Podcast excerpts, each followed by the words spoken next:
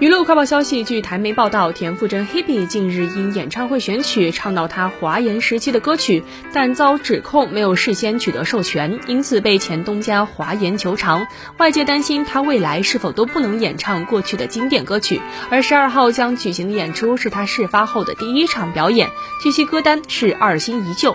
旧曲你就不要想起我，仍将会演出。你就不要想起我，收录在田馥甄七年前推出的专辑《渺小》中，也是她当年华研时期的经典歌曲之一。今年九月，她在小巨蛋一一演唱会也有选唱这首歌。如今你就不要想起我，仍是耶诞城曲目之一。也如同昨天田馥甄的经纪公司回应，圣诞跨年演出一切如常，并未因事件而改换歌单。除了经典歌，你就不要想起我，还有新专辑《一一》的歌曲《先知》或是一首歌，这两首歌是他在和悦音乐的歌曲，版权上较无争议。至于演出当天是否还会再换歌，目前田馥甄的公司都没有做出回应。